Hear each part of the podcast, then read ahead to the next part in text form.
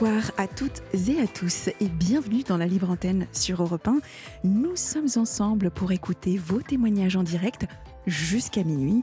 Un numéro pour nous joindre, le 01 80 20 39 21. Appel non surtaxé si vous souhaitez passer donc en direct. Hier, nous avons écouté des histoires qui nous ont touchés, émus et bouleversés. Des histoires qui avaient tout un point commun, le sentiment de culpabilité. Géraldine pense être la cause de la mort de son sex-friend. Laura s'en veut d'avoir changé de crèche sa fille, qui serait devenue agressive avec les autres enfants depuis. Michel et Isabelle se sentent coupables depuis des années d'avoir perdu la garde de leurs deux filles après des disputes répétées au foyer. Savez-vous que la culpabilité, c'est ce mal-être qui nous envahit quand on pense qu'on a fait quelque chose de mal ou de pas assez bien? C'est ce remords qui nous ronge et qui nous empêche d'avancer.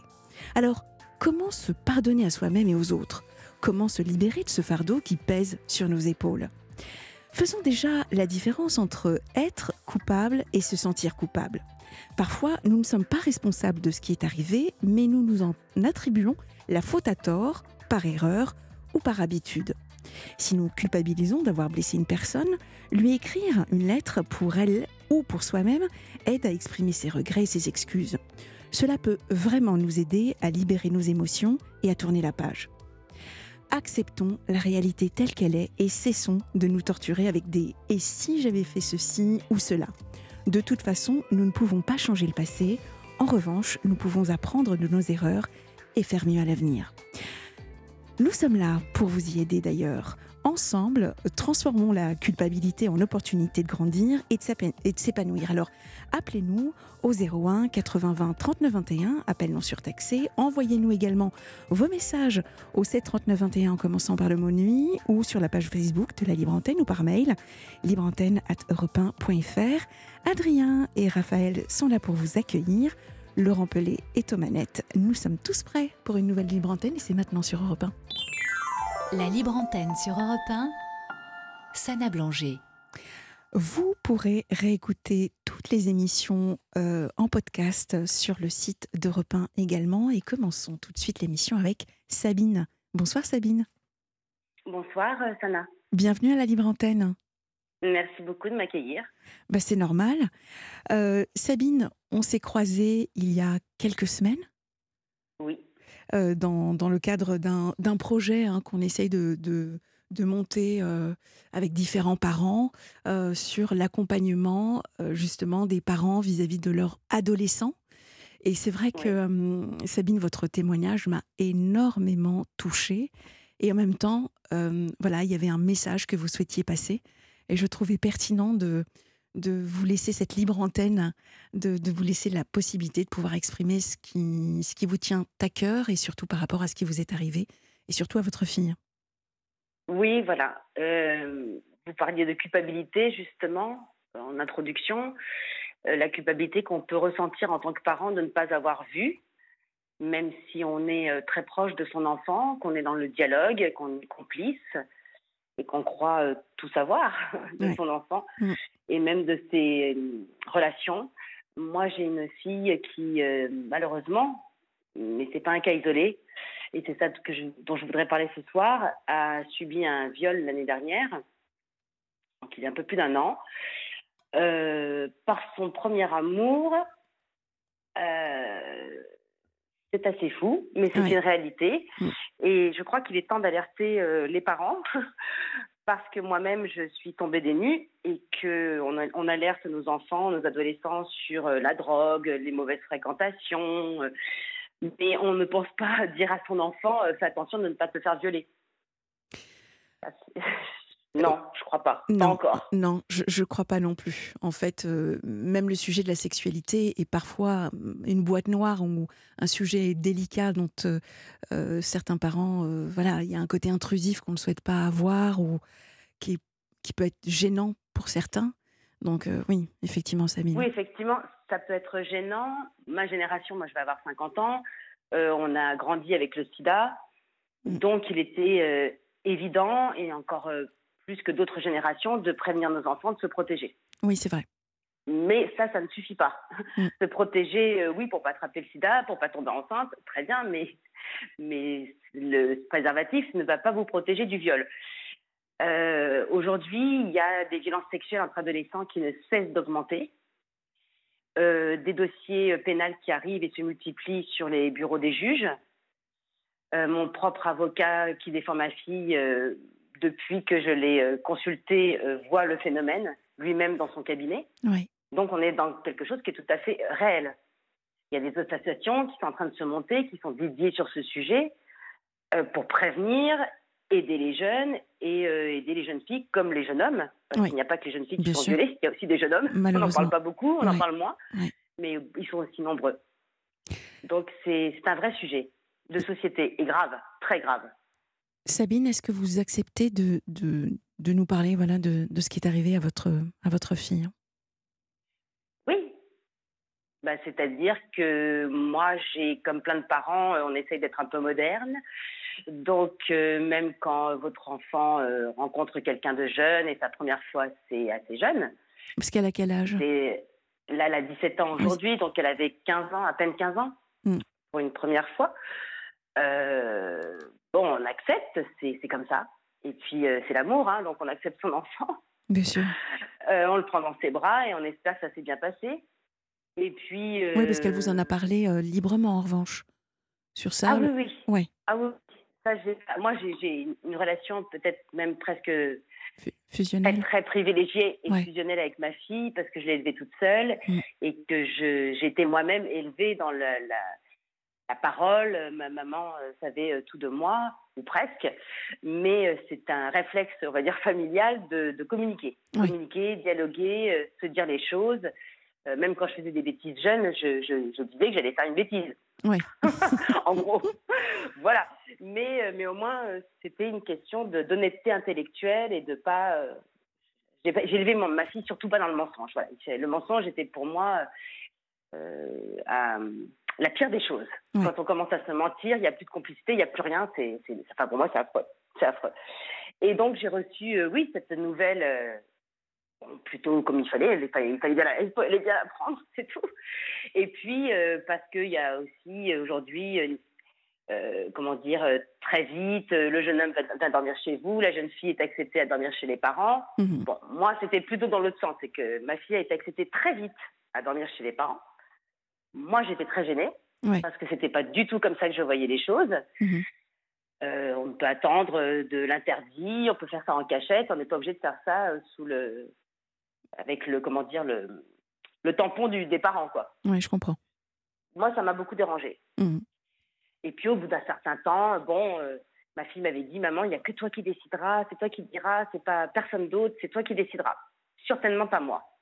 Et puis, euh, au bout de plusieurs mois, j'ai dit, bon, allez, on avait passé une soirée tous les trois, je les avais emmenés euh, voir un spectacle, il était tard, je voulais pas qu'ils rentrent seuls, bon, voilà, à 2 heures du matin, je me suis dit, bon, allez, Bien sûr. Bah, écoutez, il peut venir dormir à la maison.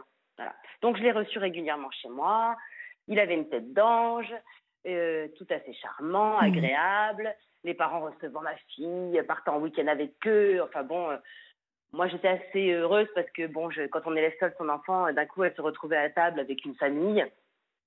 Euh, c'est peut-être bête, mais moi je trouve ça assez rassurant aussi qu'elle ait cette vision familiale à table avec ses frères et sœurs. Qu'elle est fille unique et que je suis seule et que son père est handicapé. Donc enfin voilà. Bref, voilà. Et puis, euh, ça me permettait, moi aussi, qui n'était pas très, très bien, j'avoue, à cette époque-là. On a des moments de faiblesse dans la vie, tous. Bon, ça me soulageait aussi. Voilà. Et puis, jusqu'au jour, eh bien, vous voyez que ça commence à se dégrader, la relation. Euh, elle veut le quitter. Et puis, euh, quand elle décide de le quitter, bon, il n'a pas l'air très content, mais bon, elle m'appelle, elle me dit voilà, je lui ai lu ma lettre, maman, que j'ai écrite hier. apparemment, il a compris. Euh, pourquoi je veux le quitter Parce qu'il est quand même euh, violent, qu'il qu'il a des mots violents, qu'il n'est pas voilà, qu'il est pas gentil, qui simplement. donc et qu'il devenait agressif. Et, euh, et, moi, j'ai eu le réflexe de dire à ma fille, je dis mais si ça va pas, tu rentres immédiatement. Et c'est la première fois de ma vie où je me suis entendue dire ça. Ah oui. si ça ne va pas, tu rentres tout de suite. Donc ça, et eh bien, elle n'est pas rentrée. Ah voilà, donc ça c'est le jour où elle lui donne la lettre. Hein. En fait, voilà, elle lui a donné sa lettre. Et elle vous appelle. Pour lui faire comprendre que voilà.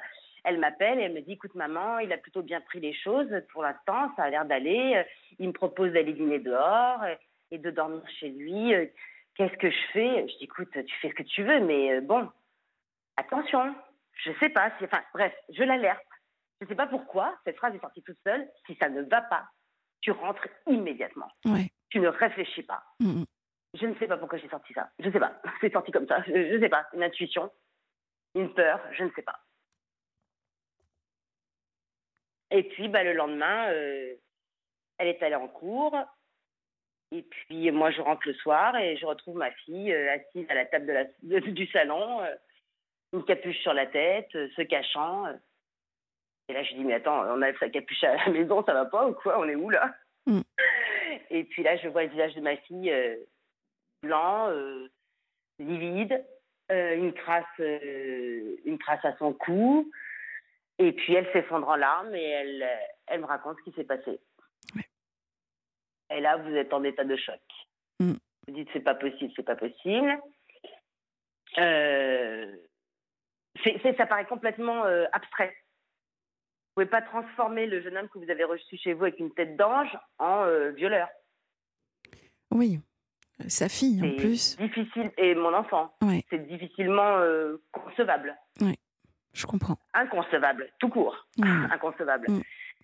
Et on n'est pas préparé à ça du tout parce que c'est. Alors là, comment s'y attendre un premier amour, une première relation, quelqu'un que vous connaissez, que vous avez reçu et qui euh, se transforme en un réel monstre Euh, Je mets ça sur, la, sur une cause plutôt psychiatrique à ce jour Mm.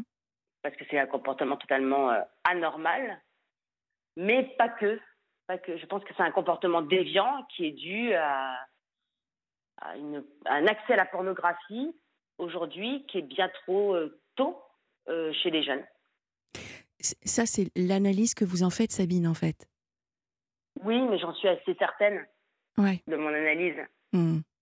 Et je crois qu'au niveau public, au niveau des services publics aujourd'hui, euh, je sais pas, j'ai vu que dernier, ces derniers jours, on a censuré un livre, une BD, parce qu'il y avait quelques pages, soi-disant, euh, érotiques ou à caractère sexuel. Euh, on n'élimine pas les sites pornographiques qui sont accessibles aux enfants à partir de. qui, les regardent aujourd'hui à partir de 9 ans. Il y a 5 ans, c'était 11 ans, maintenant c'est 9 ans.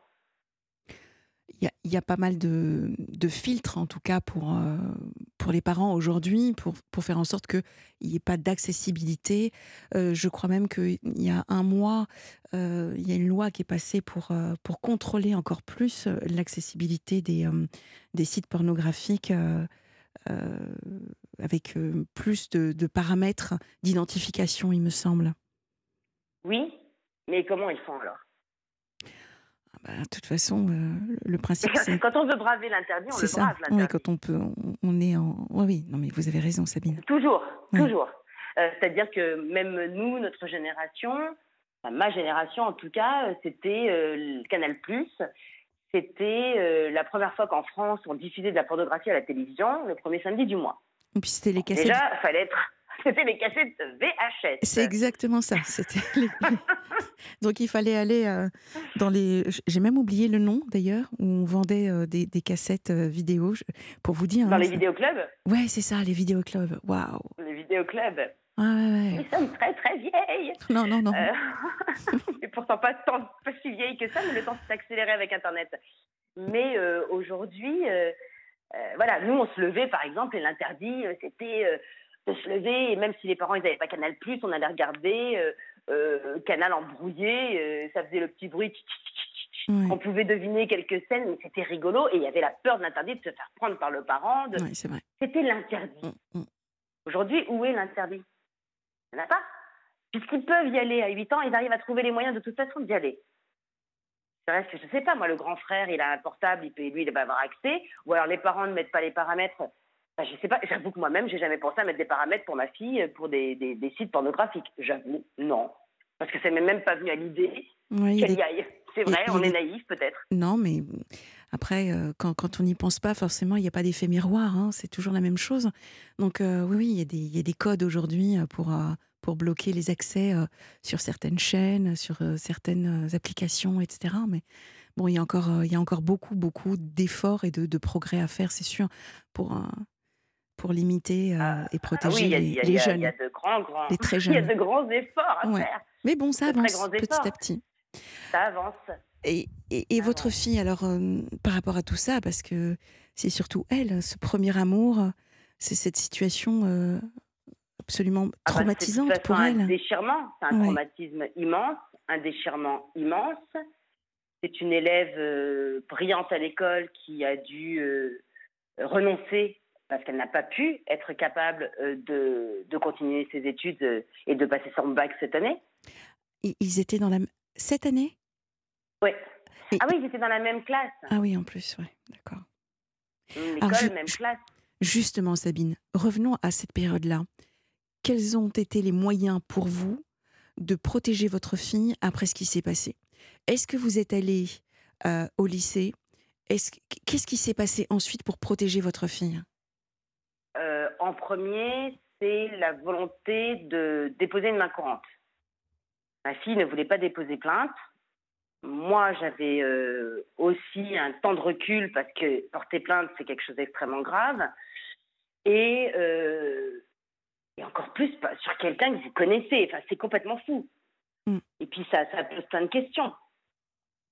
Même s'il est évident que votre fille ne ment en rien. Ça, c'est une certitude. Oui, vous n'avez eu aucun doute sur, euh, sur ce qu'elle vous Ah disait, en fait. Ouais. Ah non, il ne pouvait pas y avoir de doute. Votre enfant qui rentre euh, défiguré, meurtri, euh, qui, qui est une enfant qui pleure jamais, qui pleure, euh, qui arrive à se livrer sur une chose aussi terrible 24 heures après, Mm. qui n'a pas donné tous les détails au bout de 24 heures, bien sûr. Il a fallu plusieurs jours pour avoir les détails qui étaient de plus en plus sordides et toujours plus, de plus en plus sordides. Jusqu'à ce que moi, je décide, de- au bout de quelques jours, d'aller déposer une main courante. Que la police a accepté tout en me disant, Madame, ça va pas du tout, euh, c'est pas du tout une main courante. Hein. Ce qu'on est en train de faire, là, on n'a pas le droit. Normalement, c'est une, plainte, Madame.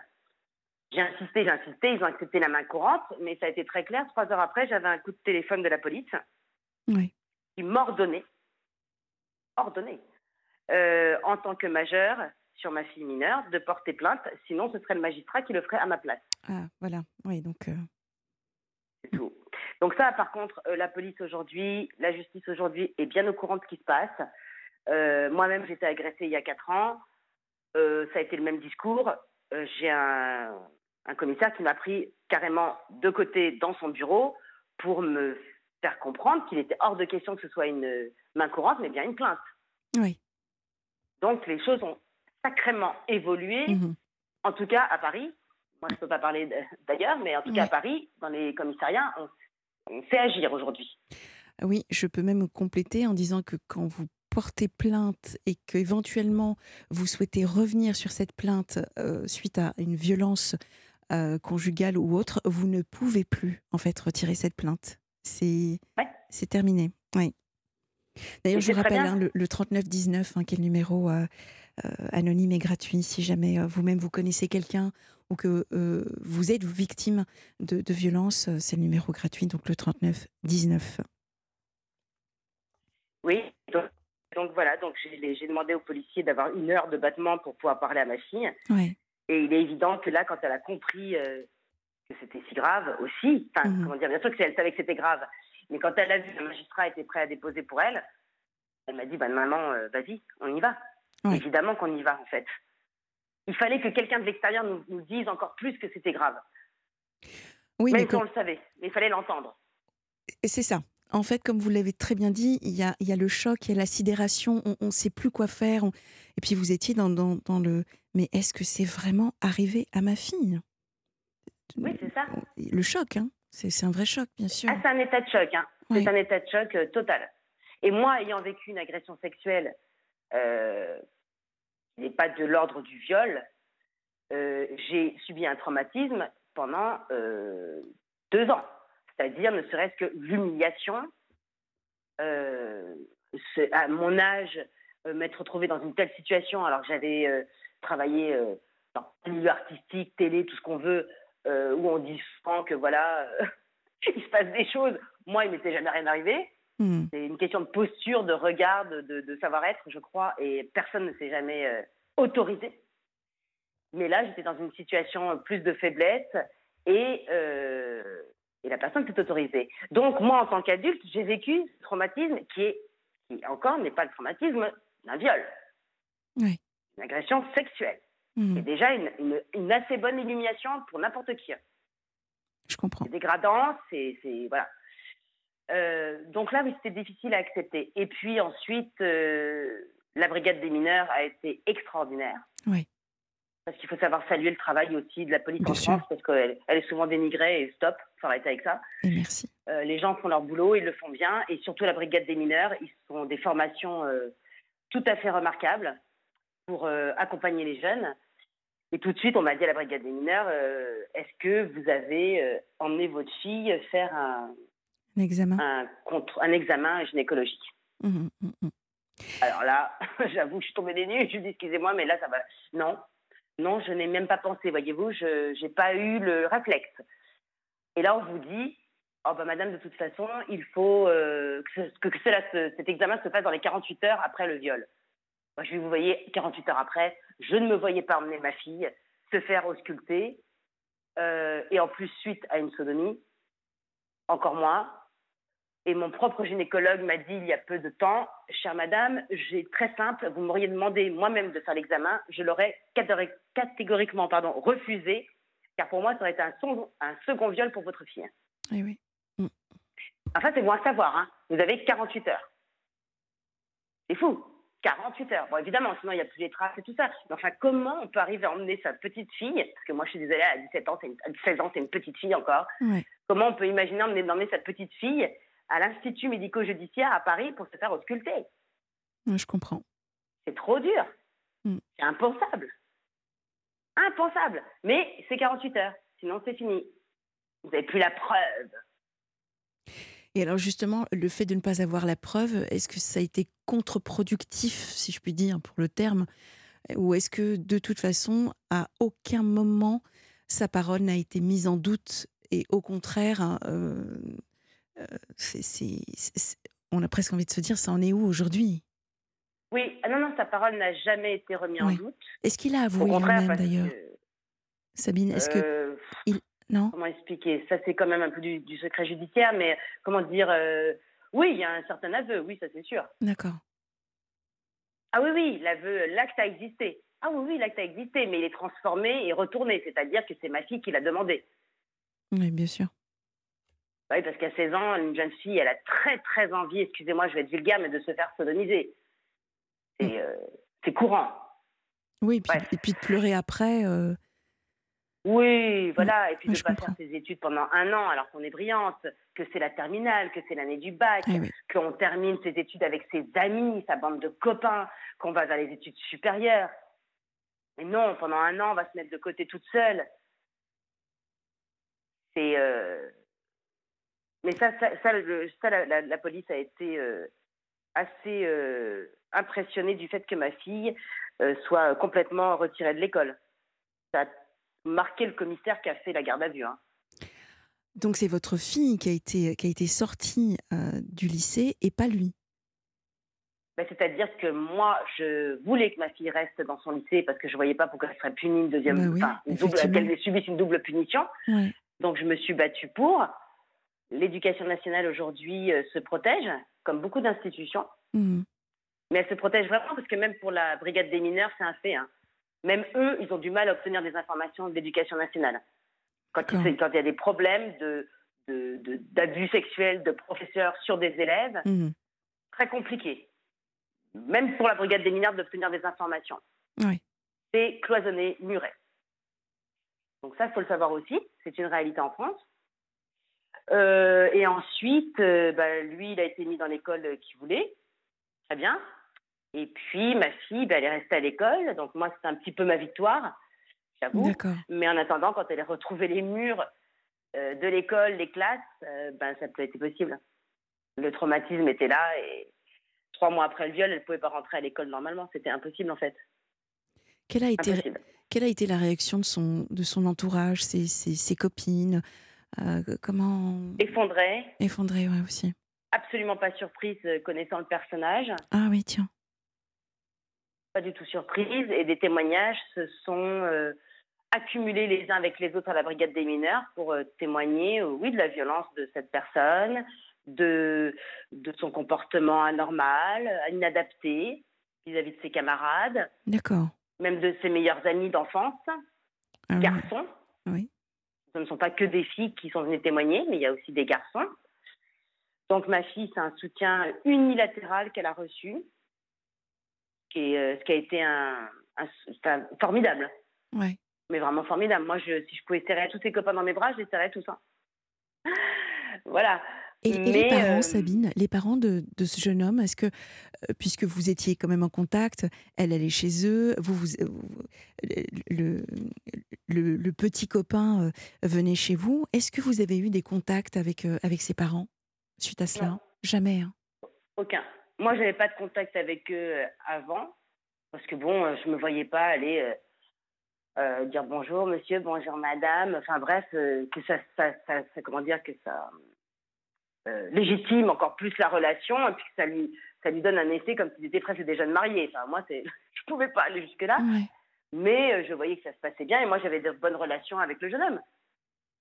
Donc à partir de là, euh, bon, les enfants s'entendent bien, ça se passe bien quand ils sont à la maison. Quand ma fille est avec eux, ça se passe bien apparemment. Donc euh, voilà, je pas, je me suis pas senti le besoin de rencontrer les parents. Mhm. Mais par contre, eux, quand je leur ai envoyé un mot sanglant le lendemain du viol, euh, je n'ai eu aucun retour. Mais enfin, de toute façon, j'aurais été incapable de répondre s'ils m'avaient appelé. Oui, Incapable. je comprends. Mais, mais voilà, mais par contre, voilà, non, elle a un soutien euh, de ses professeurs euh, qui sont formidables, des professeurs qui l'aiment, qui l'ont écrit. Il y, a des, il, y a des, il, y a des, re- il y a des professeurs, mais qui vous sauvent la vie. Mhm. Il y a des professeurs qui sont merveilleux, et heureusement, et des camarades merveilleux. Donc, euh, elle est très, très, très entourée. Euh, là, l'enquêtrice a été formidable aussi. Elle a mené une enquête euh, incroyable et de façon assez rapide. Merci Sabine, merci de nous dire tout ça parce que en fait, beaucoup beaucoup de personnes n'osent pas franchir le cap d'aller porter plainte, n'osent pas franchir ne serait-ce que la porte d'un commissariat pour dire voilà ce qui m'est arrivé moi en tant qu'homme ou femme ou sur mon enfant ou ma voisine, mon cousin, peu importe, mais en tout cas, merci parce que euh, grâce à votre témoignage, euh, ben, voilà, vous êtes en train de nous dire qu'il y a eu vraiment tout un, tout un soutien, plein de personnes qui sont venues euh, vraiment vous aider et vous accompagner euh, dans, dans cette épreuve et cette étape. Donc, euh, donc voilà, c'est également un- ce, ce message, il est important de dire s'il vous plaît, euh, défendez-vous et, et, et Défendez-vous. voilà. Et, et- Défendez-vous. Et puis surtout parce que vous êtes aujourd'hui dans les commissariats, vous êtes entendus. Le- les juges sont de plus en plus au courant de ce qu'il se passe euh, réellement et entre adolescents. et ce n'est pas de votre faute. Ah, et ce n'est nouveau. et ce n'est pas de votre faute. voilà, ouais, ouais, ça c'est Ce important. n'est pas de votre faute. Et même si le combat est long, même s'il n'aboutira peut-être pas, parce qu'aujourd'hui, même des femmes ou des hommes euh, qui ont des preuves, euh, ben, parfois, même en appel, eh bien, vous ne gagnez pas. Mhm. Ça, ça, c'est une réalité euh, aussi judiciaire, malheureusement, mais qui est en train de changer. Alors moi, je ne suis pas dans le féminisme actuel extrême et tout ça. Euh, le MeToo, ben, en même temps, je le remercie, ce mouvement, parce que la génération de ma fille ne m'aurait peut-être pas parlé. Eh oui, je comprends. Les jeunes femmes de notre génération, euh, d'autres générations, ne parlaient pas. Mm. Elles avaient honte, elles avaient peur. Oui. La génération des adolescents aujourd'hui savent qu'ils ont ce, ce droit et que c'est un devoir de parler, ne serait-ce que pour eux, pour se reconstruire. Bien sûr. On ne doit pas cacher ce drame parce que c'est un, un, un, comment dire, c'est comme un tatouage à vie. De toute façon, c'est un tatouage à vie. Ah oui, c'est une Ça ne peut pas Bien disparaître. Ouais, C'est c'est- impossible. Mais par contre, en se battant, en allant porter plainte, en allant jusqu'au bout, au moins on sait qu'on aura agi. On ne sera pas resté euh, inerte, assis sur une chaise, à, contempler son malheur. Non, on ne doit pas contempler son malheur. On doit agir. Comment va-t-elle aujourd'hui? Mieux, Ouais, mais euh, hâte de retourner à l'école. Donc, hâte de reprendre une vie normale. Et j'espère que sa vie le sera le plus possible, mais je crois en, je crois en l'amour qui l'entoure, je crois en l'intelligence et je crois euh, en la beauté euh, des rencontres euh, des autres.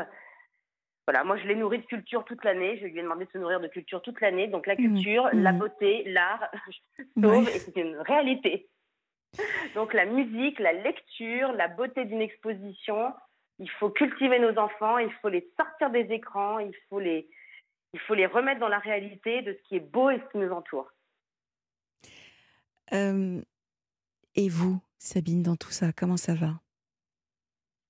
Euh, Moi, je tiens parce que ma fille est solide et que je n'ai pas le droit de tomber, donc je dois rester solide auprès d'elle.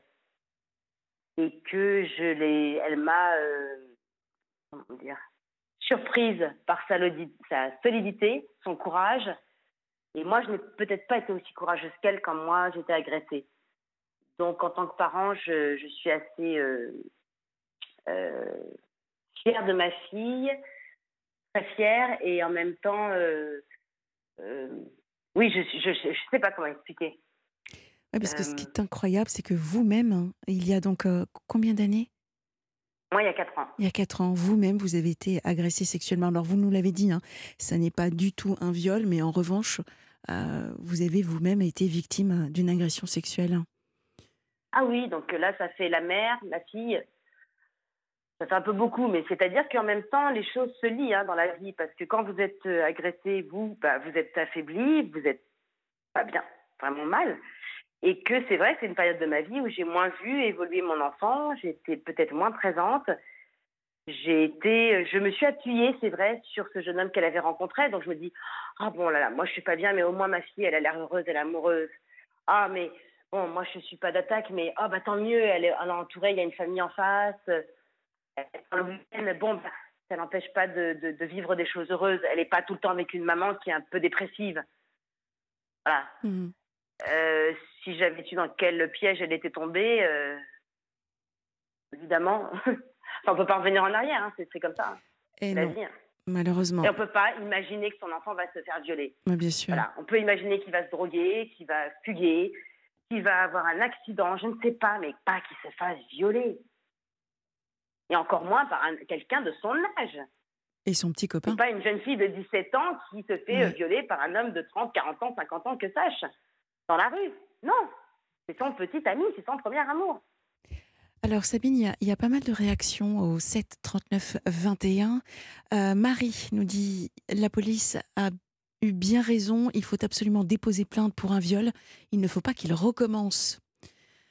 Euh, donc ça c'est euh, Marie. Euh, autre SMS également, il faut savoir qu'une main courante ne sert à rien, il faut porter plainte. Bon, c'est ce qui...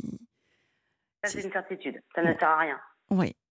Euh, Charles a également envoyé un SMS. Je, pense qu'il a la réponse euh, à, sa question. Comment cette femme peut-elle accepter que sa fille de 15 ans couche avec son petit copain à son domicile? C'est anormal de la part d'une mère. Euh, drôle de réflexion pour un homme. C'est très très drôle. Ah, les hommes, ils ont réponse à tout. Et pourtant, je suis pas féministe, hein, j'en ai rien à faire. voyons si monsieur a des enfants et comment il agira. Parce qu'aujourd'hui, euh, bah, c'est un peu comme ça. C'est tout. Et puis, on ne veut pas aller contre une histoire d'amour, naissance de son enfant. C'est un sujet. Et moi, je préfère savoir où est ma fille que de ne pas savoir où elle est. Alors, je préfère savoir qu'elle est en sécurité chez moi qu'ailleurs. Voilà. Je préfère ça qu'elle le fasse sous mon toit euh, que euh, dans des toilettes ou, ou je sais pas, au fin fond d'un bar par exemple, comme beaucoup de jeunes filles le font, et peut-être même, euh, oui, enfin voilà. Mais euh, il y a un souci au niveau sur les hommes et les pères. Il serait temps aussi qu'ils parlent avec leurs garçons, comme ils parlent aussi à leurs filles. Mhm. Mais il faut apprendre aussi, en tant que père, à gérer euh, la future société de son fils.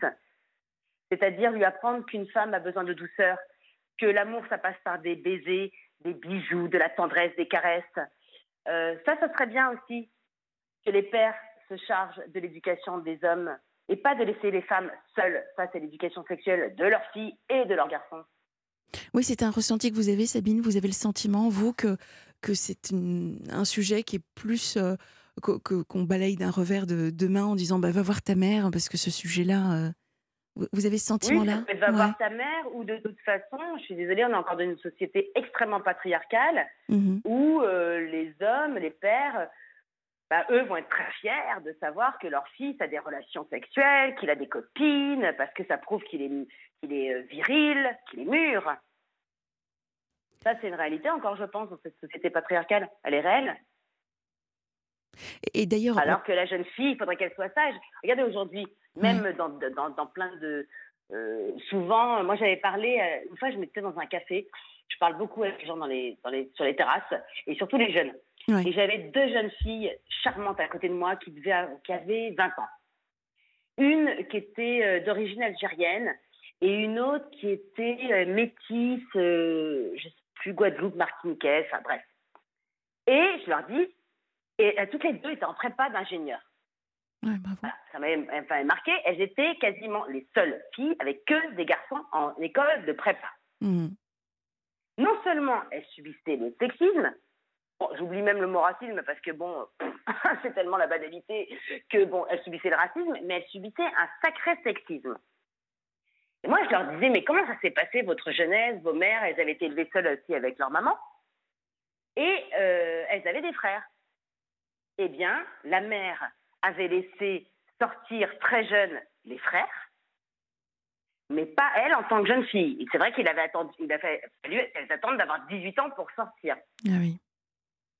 Alors, c'est peut-être une question de culture, mmh. d'éducation différente. Un peu de tout. Mais mmh. un peu de tout mélangé. Et c'est vrai que. J'étais là, mais c'est vrai, les garçons. Si j'avais eu un fils, peut-être que je l'aurais laissé plus libre, je ne sais pas. Euh, bon, moi, attention, hein. moi, ma fille aussi, ce qu'il faut comprendre, c'est qu'à son âge, à 15 ans, il y a le Covid. Donc, on a quand même une génération qui sort du Covid, une génération qui a été enfermée, et moi, eh bien, j'ai réagi de façon peut-être un peu plus extravagante que certains, je n'en sais rien. Je voulais que ma fille vive quand même sa jeunesse. Oui, bien sûr. Et pas euh, qu'elle vive enfermée à la maison avec son masque. Donc, quand il fallait dormir chez des copains et faire un peu la fête en cachette, eh ben, j'avoue, je l'ai laissé faire. Parce que je préférais que les gamins, ils soient un peu ensemble et qu'ils s'amusent, que de sortir de ce, truc complètement fou qui me tombait dessus, euh, traumatisé. Quand on voit le nombre d'adolescents aujourd'hui qui sont traumatisés réellement mmh. par ce qui s'est passé pendant le Covid, qui ne veulent plus sortir, qui ne sont plus sociables, mmh. qui ne veulent plus aller à l'école, bon, bah moi je me félicite d'avoir laissé ma fille un peu plus libre. Euh. Mais est-ce que je l'aurais laissé sortir, genre boîte de nuit, tout ça à 15 ans? Ça non. Bien sûr que non. Alors, on parle, on parle du rôle des, des papas. Euh, et, et, et, son papa, son père, Comment est-ce qu'il a pris la nouvelle? Qu'est-ce qu'il a fait de son côté? Ah, moi, j'ai son papa est, handicapé, euh, très handicapé au niveau du langage, donc euh, il a une aphasie sévère. Hmm. Donc euh, mon ex-mari a été, ah, il est tombé des nues parce que lui aussi l'a reçu chez lui. Ah donc c'était impensable. Et par contre, sa première réaction, ça a été tout de suite, s'il faut un avocat, je suis là, je suis là c'est tout de suite, ça a été, euh, il faut défendre notre enfant, il faut la défendre. Ça, c'était la première réflexe. Et puis après, c'est un homme qui est très handicapé, donc c'est très compliqué de dialoguer avec lui. Il ne comprend pas ce qu'on dit et il parle très très mal. Donc elle n'a pas eu l'appui d'un père réellement, mais elle a un père qui est évidemment euh, plus que triste et en colère. Comme, comme vous, hein, Sabine, on, on, le sent, on le sent aussi à travers. Euh, oui. Ouais, et, oui, une colère rentrait, mais une colère. Mm. C'est-à-dire que oui, il ne faut pas que je croise ni les parents, euh, ni ce jeune homme. Je ne serais pas capable. Je ne sais pas ce que je ferais. Il n'y a pas eu de jugement encore? Non. non. Mais, sans, mais de toute façon, il y a une mise en examen, il y a eu une garde à vue, il y a un très très lourd dossier, ça va. Non, non, c'est pas une petite histoire. Ah, mais sûr. parce qu'encore une fois, euh, la, la, la chance, dans l'immense malheur, la grande chance d'avoir un soutien et le courage de, copains de 16 ans, 17 ans, 18 ans qui viennent accompagner leurs parents pour témoigner.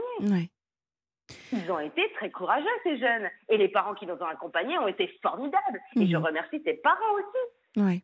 Qui ont dit, mais oui, je vais accompagner ma fille ou je vais accompagner mon fils qui veut défendre sa, camarade. Les parents, ils sont allés. Donc moi, je suis, j'ai une immense chance dans un immense malheur. Et je sais que ce n'est pas le cas de tout le monde. Beaucoup de, plaintes pour des jeunes filles, euh, pour des viols, alors qu'il y a même des preuves, sont classées sans suite. On a reçu un autre SMS. Euh, il faut dire aux gens qu'en cas de viol, il ne faut pas se laver et garder les sous-vêtements pour les constatations médicales. Donc ça, c'est euh, un autre SMS de, Marie. Je ne sais pas si c'est la même, mais en tout cas, voilà, c'est... Non, mais c'est vrai que c'est quelque chose qu'on fait qui est typique chez les femmes. Mm. C'est d'aller prendre un bain, des bains et des bains et des bains, et de tout laver ou de mais jeter. mais bien évidemment. Euh, Sabine, nous allons euh, accueillir bientôt Guillaume, bah, voilà, qui, entre dans le studio pour, pour les actualités de, 23h. On se retrouve juste après et puis on, conclura ensemble sur, sur ce drame qui est arrivé à la fois votre fille. Oui, c'est moi vraiment. Merci Sabine. À tout de suite.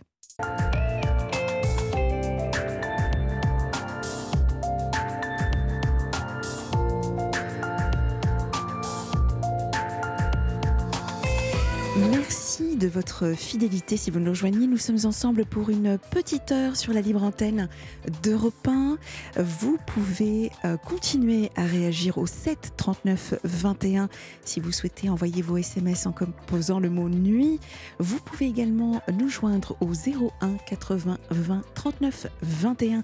Appel non surtaxé pour réagir en direct ou pour passer en direct comme Sabine. Sabine que nous retrouvons euh, tout de suite et qui nous expliquait et qui nous racontait euh, le drame euh, qu'a vécu sa fille, un viol. Euh, le viol qu'elle a eu à 15 ans par son petit ami parce qu'elle souhaitait le quitter. Et ça a dérapé, mais sacrément même. Et donc là, Sabine, l'affaire n'est pas encore jugée et votre votre témoignage et, surtout également un témoignage pour nous dire qu'il faut absolument se défendre, euh, que ce n'est pas de notre faute euh, quand, quelque chose nous arrive comme cela, et que euh, voilà, en tout cas. Oui, et surtout, moi, c'est surtout alerter les parents. Mm. Alerter les parents, c'est-à-dire que même quand on a une belle relation avec son enfant, même quand on pense savoir, même on, ne les prévient pas, on ne peut pas anticiper un, un viol. Et, c'est un phénomène qui est en train de, de, grandir. C'est pas c'est pas un épiphénomène ce qu'a vécu ma fille. Elle a une autre camarade qui a été violée l'année dernière sur une plage, mm. au même âge. Quand elle est allée à la police, elle, euh, je sais plus où c'était, euh, pendant les vacances, euh, ah ben elle, a été mal reçue par la police, par contre. Ça, elle, c'est l'extrême contraire de ma fille. C'est-à-dire qu'elle est venue dès le lendemain avec ses dessous euh, souillés. Euh, son père est venu la rejoindre tout de suite pour porter plainte. Et là, elle a une policière qui a soulevé son petit string avec un crayon papier en montrant au père et à la jeune fille euh, Alors, vous avez vu ce que porte votre fille? Là, vous voyez, c'est contraire de ma, de ma fille. donc, la, la, jeune fille, non seulement elle a été humiliée, elle s'est fait violer la veille, le lendemain, elle porte plainte avec son père. Elle est humiliée par une policière qui n'a rien compris ou qui a jugé cette jeune fille de 16 ans parce qu'elle portait un string. Mmh, mmh. Donc là, là, c'est l'extrême contraire de ma fille. Sauf que cette jeune fille, elle est traumatisée et pour sacrément, sacrément longtemps et euh, elle n'a pas été reconnue, entendue de rien. L'affaire a été classée immédiatement. Ah oui, d'accord. Elle avait les preuves, elle. Donc, alors, je ne veux pas faire une généralité, mais en tout cas à Paris, ça ne s'est pas passé comme ça. Alors, est-ce mhm. qu'en province, il y a un peu de retard Je ne sais pas. Non, je pense pas. Mais, euh, ah bah, je ne sais pas. Mm, mm. Je ne sais pas. Vous savez, euh, moi, j'ai appris quand j'habitais sur la Côte d'Azur que c'était l'endroit en France où il y avait le plus de féminicides en France. C'est la région PACA. Bizarre, mais c'est comme ça.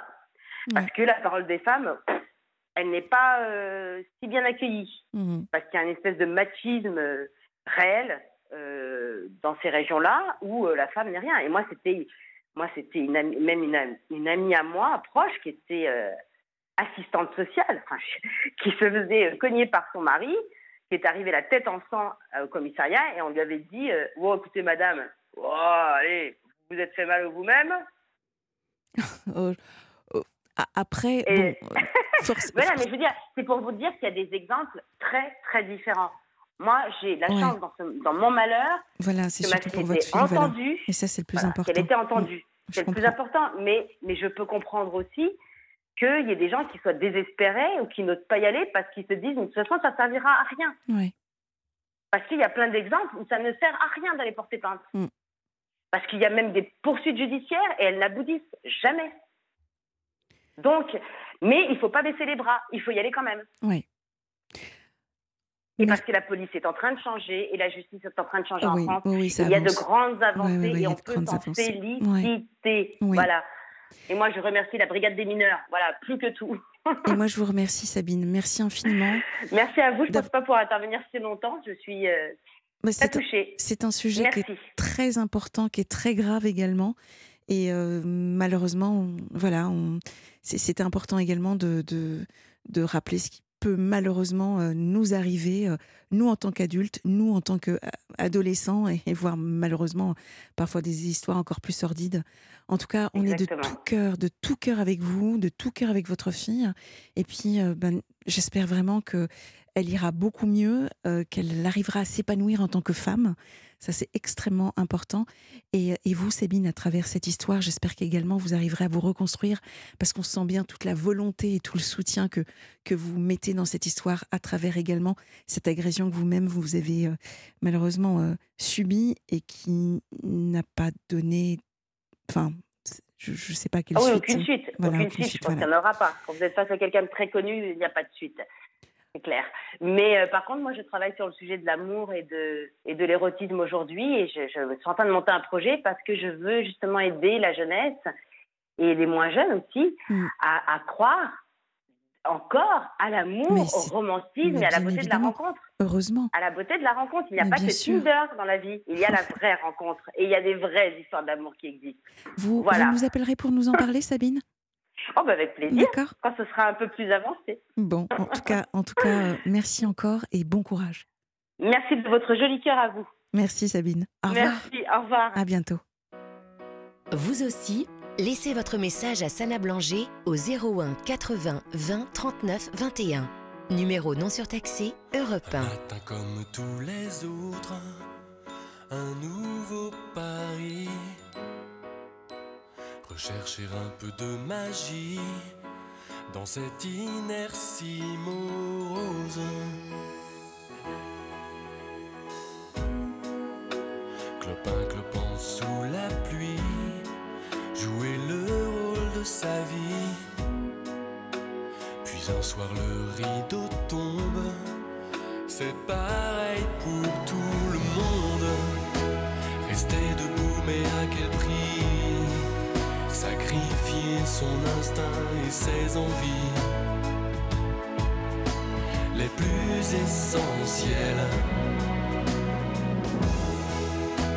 Mais tout peut changer aujourd'hui. Et le premier jour du reste de ta vie, plus confidentiel.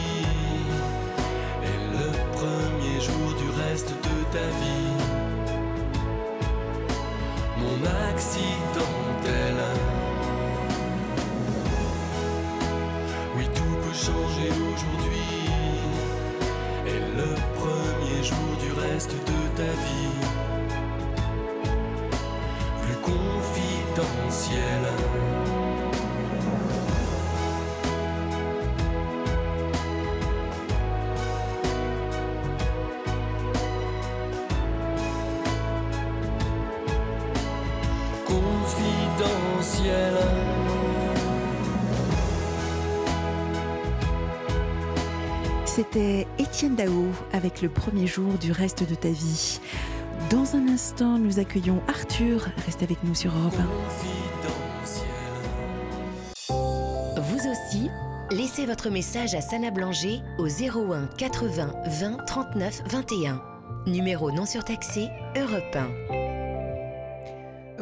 Beaucoup de réactions au standard suite à l'appel de Sabine. Vous pouvez continuer à nous contacter au 01 80 20 39 21 si vous aussi vous souhaitez passer en direct.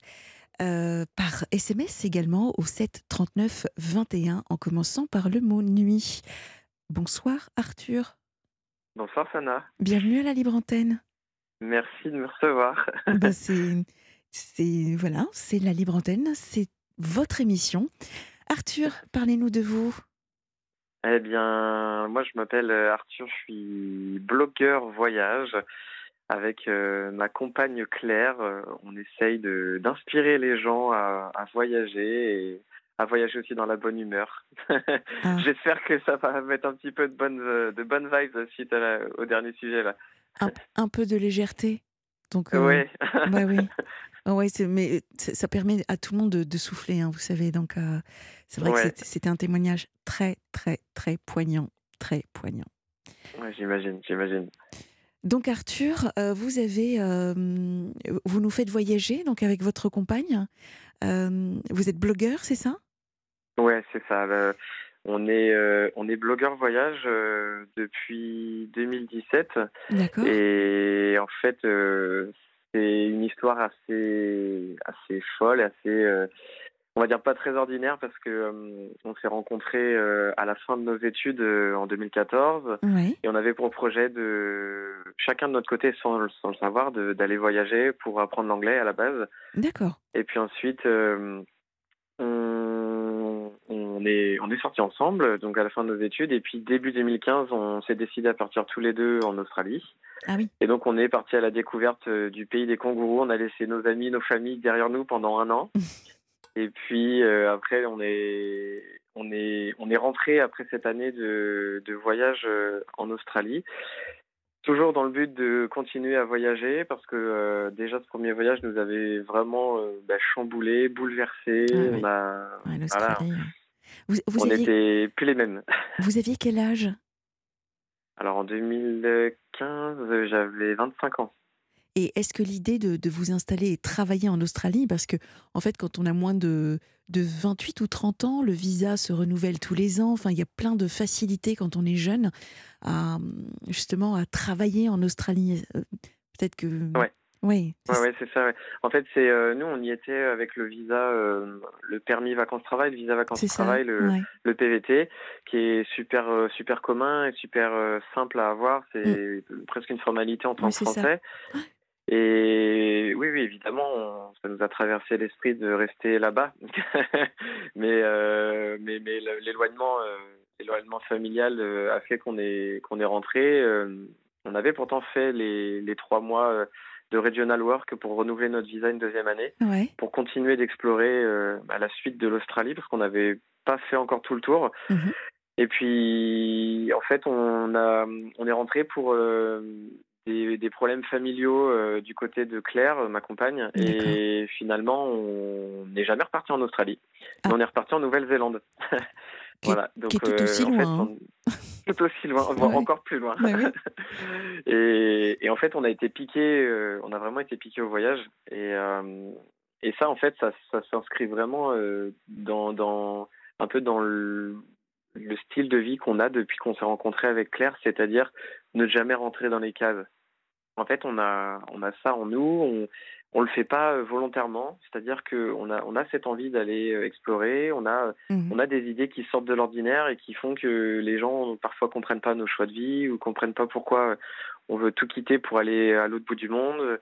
Et typiquement, le voyage en Australie, ça en était un. On a tous les deux refusé un CDI de grosses entreprises françaises après notre euh, nos masters, donc après nos études, avant d'aller voyager en Australie. Quoi.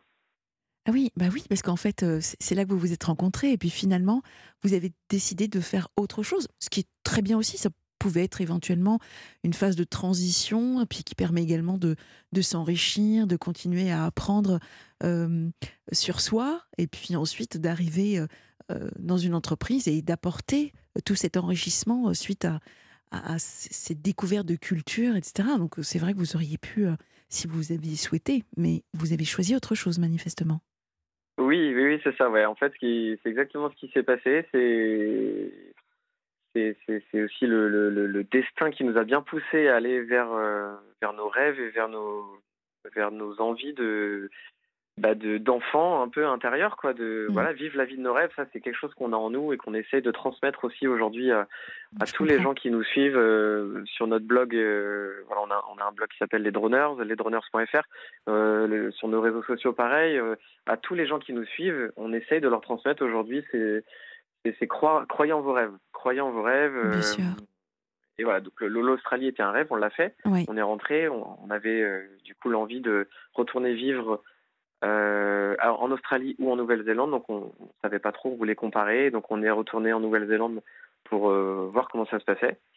Et puis ben là, ça a été euh, le changement euh, un peu de tout au tout dans notre vie, c'est qu'on a eu une proposition d'embauche par un notre employeur de, de l'époque. On travaillait dans un café-restaurant juste à côté d'Auckland euh, pour de- devenir des, euh, on, va, on va dire senior serveurs. Et du coup, on a refusé parce que au moment de la proposition de sponsorship visa, on, s'est effondré en larmes tous les deux et on comprenait pas pourquoi. Et notre manager de l'époque avait très bien compris que nous, ce qu'on aimait, c'était le voyage.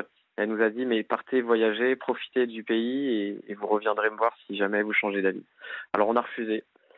Et puis on est parti euh, faire un petit break euh, à Bali, en Indonésie, pendant un mois. Et là, on a rencontré euh, des digital nomades. Donc, c'est des gens qui sont euh, sur leur ordinateur, qui travaillent, et ils exercent leur métier de- depuis n'importe où dans le monde, juste avec leur ordinateur et une connexion Internet. Et là, on s'est dit, ça, c'est un super mode de vie, c'est exactement ce qu'il nous faut. Et, et puis voilà, on avait des étoiles plein les yeux. Il y a eu encore les, voilà, nos enfants intérieurs qui se sont réveillés et qui se sont Ouais. dit, euh, on est en train d'arriver là à quelque chose qui nous plaît. Et euh, on, est, on est retourné après ce mois en Indonésie, en, en Nouvelle-Zélande, pour terminer notre visa. Qui nous, il nous restait trois mois. Ouais. Et à ce moment-là, on a, on a brainstormé euh, comme on avait pu le faire pendant nos études. euh, voilà, on, on, on s'est- on, on a été à la librairie d'Auckland, on s'est replongé un peu dans euh, les, les techniques de marketing et d'études de marché de l'époque. Ouais. Et puis, ben, on s'est rendu compte que tout convergeait vers le voyage. C'est ce qui nous unissait vraiment, la passion du voyage. Mhm. Et on s'est dit, bah go, on lance un blog voyage. Bon, ça ne nous coûte rien, il n'y a pas d'investissement ou très, très minime. hein. Et puis voilà, on... c'est comme ça que l'histoire des droneurs a démarré. D'accord. histoire de, de blogueur voyage. Donc Droners, hein, ça s'appelle. C'est ça, les, les droneurs, euh, comme un Les drone en droneurs. fait, parce que euh, en fait, euh, à l'époque, avant de partir en Australie, moi je voulais absolument acheter un drone. J'avais dit à Claire, ça serait super, on ramènerait des belles images Ah oui. depuis les airs. Ouais, ouais. Et puis ça coûtait un peu cher. On était, on sortait d'études, on n'était pas, on n'était pas plein aux as, donc on a décidé d'attendre. Et puis au moment de l'étude de marché euh, pour la création de notre blog voyage en 2017, là en Nouvelle-Zélande, on a étudié les tendances de l'année qui arrivait. Euh, En Mhm. 2000, pardon, je me trompe d'année. Si c'est ça, en 2017. Et, et du coup, le drone était dans les tendances qui allaient exploser euh, en 2017. Et on s'est dit, tiens, c'est un signe encore à nouveau du destin là. Et on va se, on va se lancer cette fois. On va en acheter un. Puis on va raconter des histoires aussi autour du drone en voyage. On va essayer de créer une communauté de voyageurs qui ont un drone. Comme ça, s'ils ont des questions, ils pourront nous les poser, etc. Donc voilà. Puis au fur et à mesure, eh ben, la communauté a grandi. On a posté Ouais, des, ouais. des photos sur nos réseaux sociaux. Notre communauté a bien, bien, bien grandi. Vous êtes combien aujourd'hui? euh, oh, on est dans les 200 000 personnes à peu près Ah oui, peuvent quand nous même. suivre. Ouais, tout réseau confondu. Hein. Quand je vous écoute, je pense à Yann Arthus Bertrand avec euh, ses voyages toujours vus du ciel qui sont absolument euh, extraordinaires. Est-ce que justement, qui vous a inspiré ou qu'est-ce qui vous a inspiré de, de vouloir ou d'avoir cette envie comme ça d'explorer le monde à travers euh, cette vue du ciel Eh bien, j'en ai aucune idée. je sais pas, peut-être une petite voix intérieure, j'en sais rien. Je, Hormis le marketing, hein, parce qu'Arthur, euh, c'était plus les, voilà, sur des études et puis vous avez benchmarké, si je puis dire, tout cela. Vous dire, ouais, ouais, c'est. Euh Mais euh, mon envie du drone, elle y était déjà un an plus tôt, en fait, avant de partir en Australie. Mmh j'ai toujours eu un attrait pour les, les, technologies un petit peu, alors que ce qui est contradictoire, c'est que je suis pas du tout matérialiste. J'attache absolument pas d'importance à, à l'argent et aux objets. Et mais je trouvais ça marrant de voilà de prendre des photos du ciel. Je me suis dit que ça pouvait être euh, un peu hors du commun. Et je pense que c'est plus ce côté euh, voilà vu, d'un nouvel œil, euh, vu d'un nouvel angle, voler un peu comme un oiseau parce que quand on, on, pilote le drone, on a on a une sensation qui est assez incroyable. Enfin, je je, je sais pas si je sais pas si on peut parler d'orgasme visuel, mais ça peut.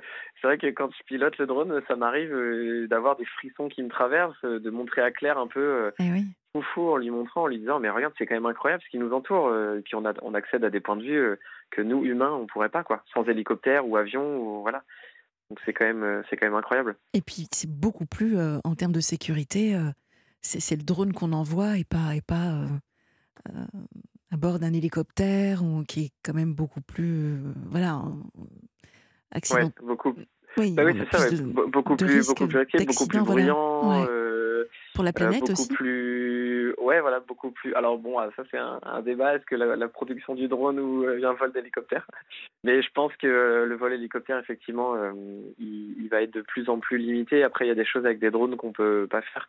Typiquement le sauvetage en montagne. Euh, les reconnaissances euh, dans des accès vraiment très difficiles où le, drone va être limité en termes d'autonomie, etc. Donc euh, oui, oui, les deux sont complémentaires. Je trouve que c'est c'est vraiment un super outil aujourd'hui pour faire des, belles prises de vue, nous faire rêver, faire rêver les gens et puis essayer d'inspirer au maximum les, les, gens qui nous suivent. Quoi.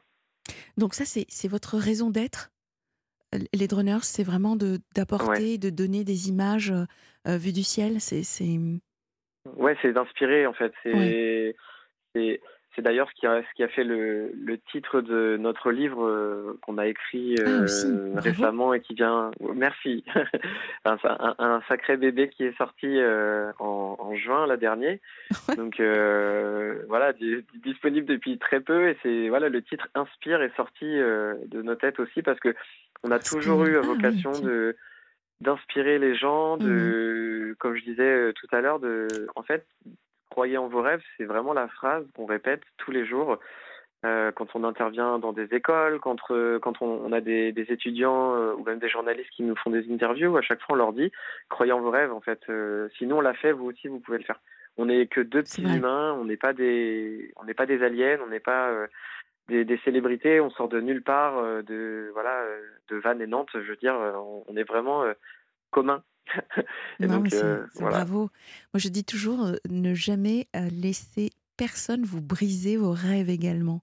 Ah mais ça c'est c'est ça devrait le faire de lance de tout le monde. C'est c'est d'ailleurs ce qui ce qui nous a poussé après le master à refuser les CDI, ce qui nous a poussé à enchaîner les les, petits boulots, ce qui nous mmh. a aussi permis de, bah, de créer notre entreprise et d'y croire parce que quand on revient en 2017, euh, six ans en arrière, quand on dit à tout notre entourage, euh, après avoir passé deux ans en tant qu'expatrié, où on a fait que des petits boulots, euh, bah maintenant on va monter notre entreprise. Ah bon, vous allez faire quoi? Bah, On va être blogueur voyage. Oh, oula, qu'est-ce que c'est que ça? Et en fait, euh, c'est mais vous êtes sûr? Parce que là, il y a des offres d'emploi en tant que chargé de communication.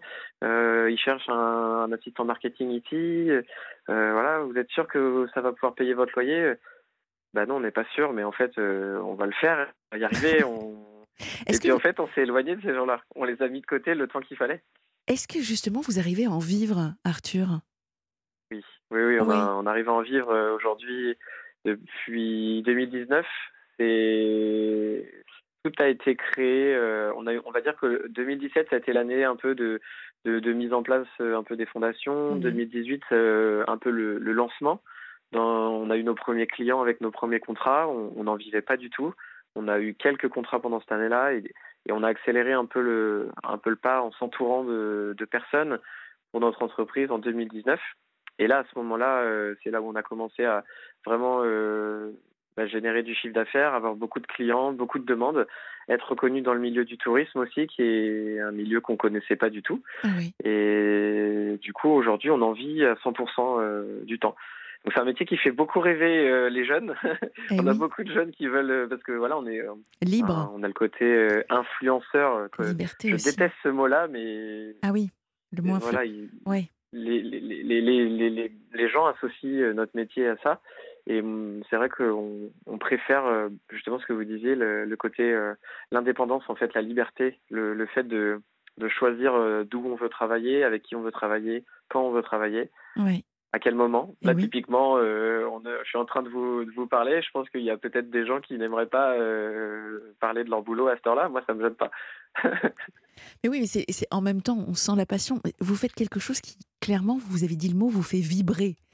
Bah donc, euh, donc euh, on vibre toute la journée. Vous avez cette chance-là, donc euh, je, comprends parfaitement. Et, et, Claire, dans, dans, tout cela, comment, comment, comment, elle le vit? Ouais, comment elle le vit également? C'est génial d'avoir tous les deux cette même bah, passion. Bah ouais, c'est ça. Elle le vit, euh, elle le vit merveilleusement bien. Je crois que c'est ce qu'on, c'est ce qu'on se disait. Euh, on se le dit régulièrement. Ce serait, on n'imagine pas travailler avec quelqu'un d'autre ou pour quelqu'un d'autre aujourd'hui. On est tellement euh, complémentaires maintenant. Ça, je dis pas que ça a été, ça a été simple. Hein. C'est comme pour tout. Il y a un chemin, des obstacles, une façon de façon de travailler à trouver, un équilibre, séparer la vie perso de la vie professionnelle. C'est y voilà ça ça, ça ça, ça ça prend pas dans des livres euh, ça ça prend juste sur le terrain et avec l'expérience et les années. Et elle le vit bien euh, elle est heureuse euh, je pense. Elle me le dira demain je lui reposerai la question mais a priori je pense que si elle veut continuer c'est que ça lui plaît. Vous êtes en France actuellement? Oui, on est en France, euh, on, est en, on est en Bretagne. D'accord. Euh, dans le golfe du Morbihan. Vous on nous est avez dans dit un petit hein. de, de ouais, ouais, c'est ça, dans un, paradis, un paradis euh, à côté de la mer. vous me rappelez une auditrice que nous avons eue la semaine dernière qui s'appelle Aurélie, qui elle était en transition parce qu'elle elle repartait sur Bali. Je ne sais pas si vous ah l'avez entendu la semaine dernière. C'était jeudi. Non, non, non, je l'ai pas entendu. Bah non, non. Bon, je, vous invite à éviter, à, éviter, à écouter euh, son, son, euh, son passage sur le podcast d'Europe 1. Donc, elle est passée jeudi dernier. Et, euh, et elle repart sur Bali également. Donc, c'est marrant cet attrait que, que nous pouvons avoir pour l'Indonésie. Ah oui, oui, oui. Ouais, c'est vrai, l'Indonésie. Bah, ça a été en étant en Australie, en Nouvelle-Zélande, c'est souvent un passage incontournable. Oui. Et, et, nous, ça a été un déclic. Il y a une L'Indonésie, c'est quelque chose qui nous a marqué, Claire et moi, je pense, de, dans notre histoire à tous les deux et dans notre histoire d'entreprise, hmm. mais même dans notre histoire personnelle, parce que on a eu beaucoup de prise de conscience en y allant. On y allait. Euh, alors euh, aujourd'hui, on n'y va plus pour des raisons euh, environnementales, mais justement, cette prise de conscience écologique fait partie de. Allô? Oui, vous êtes. Ah, pardon, pardon, pardon, j'entendais plus. Je, disais, euh, en fait, cette euh, cette prise de cette prise de conscience environnementale, elle a eu lieu notamment euh, quand on a voyagé en Indonésie. On y est allé ah, quatre fois et parmi les dernières fois, on a été vraiment choqué par la pollution, les déchets qu'il pouvait y avoir partout, le surtourisme. ça a été, on a vu les, les, les ravages aussi bah, ah malheureusement de notre métier, de notre métier, les, des réseaux sociaux, de, du, du, pouvoir de, des réseaux sociaux sur des lieux. Euh, on a vu, voilà, en l'espace de six mois, on a vu le, euh, il y, a un lieu à côté de Bali qui s'appelle Nusa Penida. Mm. On a vu l'avant-après euh, réseaux sociaux. Ça a été, ça a été catastrophique en termes de construction, de destruction de l'île, de, de, de, de, surtourisme. Et du coup, forcément, vu qu'il y a du surtourisme, il y a, des, il y a de la production de déchets. Et comme il n'y a pas de système de traitement des déchets sur place encore euh, à ce jour, et eh ben, ça finit soit enterré, soit dans les montagnes, soit dans la mer. Donc Ah. euh, voilà, ça a été catastrophique et nous, ça nous a, ça nous a choqué vraiment, vraiment, vraiment.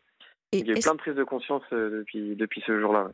Et, et justement, Arthur, est-ce que grâce à, à ces, ces photos, ces images que vous prenez euh, vues du ciel, est-ce que vous transmettez, est-ce que vous devenez euh, un peu les relais de, de, de ce que vous observez euh, à travers euh, vos voyages? Comme là, l'exemple de Bali, si Ouais. en 2015, euh, vous observez que tout se passe bien et qu'en 2021, il y a une dégradation nette, visible, est-ce que euh, vous, vous- transmettez, aux, enfin en tout cas, vous, vous communiquez dessus aux, aux personnes, aux institutions euh, concernées? Oui, on le fait. euh, on en a, on en a, on, en- on l'a même mis publiquement dans une de nos vidéos sur YouTube, dans une dans une web série sur une île de Fl- une île d'Indonésie qui s'appelle Flores. On en parle vraiment, on le montre. Quand on avait fait un, un reportage en Italie, dans les Pouilles, c'est pareil. Arrivé à côté de l'aéroport de Bari, il y avait des, des montagnes de déchets dans les rues. euh, Enfin, dans, je veux dire, euh, à- au bord des routes, c'était, on le montrait en fait. euh, et on est, on est transparent là-dessus. On en parle aussi avec les clients, euh, avec euh, justement les institutions, avec euh, euh, qui sont nos clients. Donc ça va être des offices de tourisme, des, des, des pays pour lesquels on travaille. On leur en parle, on leur pose la question sur ce qui est fait, ce qui n'est pas fait. euh, voilà. Et on essaie d'instaurer le, le dialogue, le débat, tout comme on le fait avec des, par exemple des, des hébergeurs ou des restaurateurs. Quand on va chez eux, on les essaie de leur demander quelles sont leurs démarches. euh, est-ce qu'ils ont commencé à changer des, des façons de faire Parce que le voyage, en fait, au-delà de ce qu'on fait, euh, au- au-delà de, du voyage en lui-même, il y a vraiment derrière une ouverture qui se crée. Enfin, en tout cas, pour euh, Claire et moi, il y a une ouverture Mhm. qui s'est créée, une ouverture d'esprit, que ce soit par la rencontre avec les gens, les paysages, les, les animaux, même des fois qu'on va, qu'on va pouvoir voir, Eh et euh, les façons de faire et de consommer. Mhm. Et donc on essaie de, de euh, ramener ça de, de nos voyages. Et on a aussi fait le choix du coup maintenant de voyager en France beaucoup parce que euh, on, avait conscience que euh, c'était plus possible de, de continuer à voyager de cette manière. On sait que voilà notre empreinte carbone aujourd'hui, elle est, elle est importante. Chaque euh, empreinte carbone de chaque être humain a son importance et on peut plus se permettre de faire un aller-retour à Bali euh, ou un, aller-retour euh, à New York. euh, ou même 15 par an, quoi. Je veux dire, euh, donc nous on a limité au maximum, au maximum, au maximum les voyages en avion pour se concentrer sur les voyages en France. D'accord, d'accord. Merci Arthur. Donc les euh, Oui. pour les auditeurs, euh, vous avez, on, va, on va mettre le, le lien sur, euh, sur la page euh, Facebook de la Ouais. Libre Antenne, un bébé qui s'appelle Inspire, un Oui, livre, hein, exactement. on précise, livre. bien sûr. Oui, bon, on a notre petit bébé, Ah. notre petit vrai bébé, mais on en a eu un autre. Donc un livre également euh, qui, Oui. qui retrace euh, ce que vous avez, euh, ce que vous avez parcouru et fait, en tout cas, euh, Oui. et votre message qui est surtout de croire en ses rêves. Ouais, c'est ça, exactement. Ouais, c'est le, message qu'on essaye de transmettre vraiment, euh, comme je disais dans le livre, et, et, surtout euh, les. S'il y, a- y a des voyageurs qui écoutent, euh, prenez le, temps de vivre. En fait, euh, nous, notre c'est notre métier de montrer les, les lieux. On va montrer beaucoup, beaucoup, beaucoup de choses, beaucoup, beaucoup de lieux en l'espace de peu de temps. Parce que on a un programme, parce qu'on est payé pour, etc. Et on sait qu'il y a beaucoup de gens qui veulent refaire la même chose, qui veulent faire une checklist et cocher vraiment plein de lieux. Mais selon moi, c'est pas la façon de vivre un voyage. Selon moi, il faut vraiment se laisser porter. Il faut accepter que les plans peuvent changer tout le temps, euh, comme dans la vie d'ailleurs. hein. Le voyage, la vie est un voyage. Absolument. Et, et puis, des- pourquoi pas utiliser notre blog pour s'inspirer de, de destinations en France. Euh, Il y, a, il y a plein de belles choses dans notre pays. Merci Arthur, merci infiniment. Ça y est, Avec le, grand plaisir. le lien est sur la page euh, euh, de la Libre Antenne euh, sur, euh, sur le, le- le Facebook. Euh, on s'écoute en- ensemble, Florent Pagny, là où je t'emmènerai? C'est tout à fait. Ah, euh, c'est parfait. ça vous va? Merci, Merci, Arthur. Sana. À très bientôt. À Et bientôt. bravo pour ce que vous faites. Merci beaucoup. Au revoir. À bientôt. Au revoir. Venez vous confier à Sana Blanger sur Europe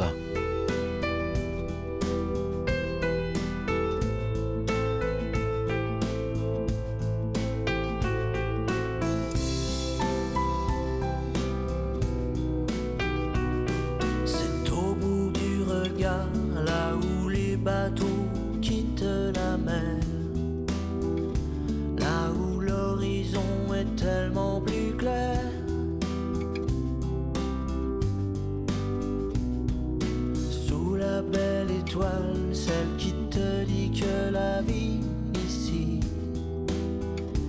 ne sera jamais rien que ton ami.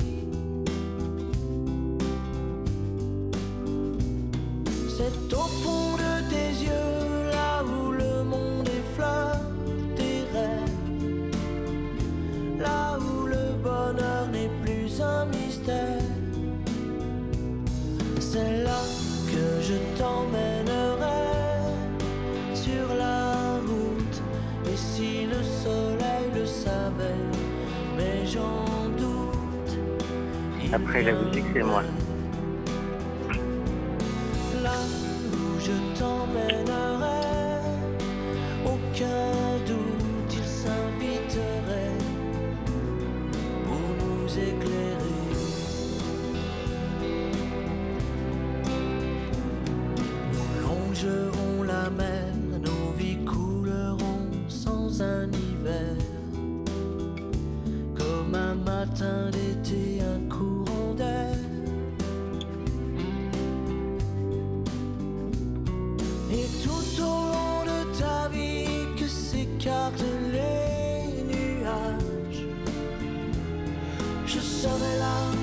chaque fois que tu auras besoin de moi.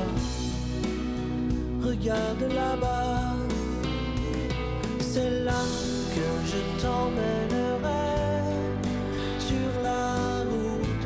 Et le soleil s'il le savait, mais j'en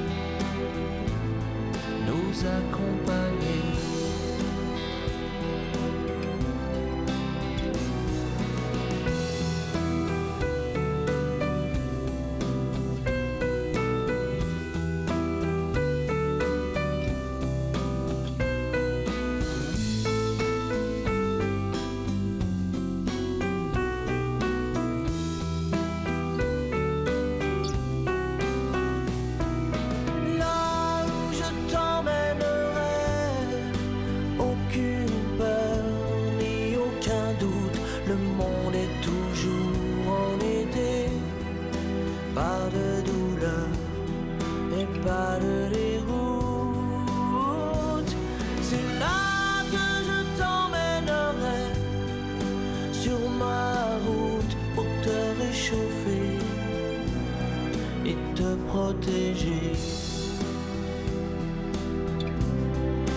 sans t'étouffer. Je t'emmènerai. C'était Florent Pagny, là où je t'emmènerai. Nous retrouvons Rocco dans un instant. À tout de suite sur Europe 1.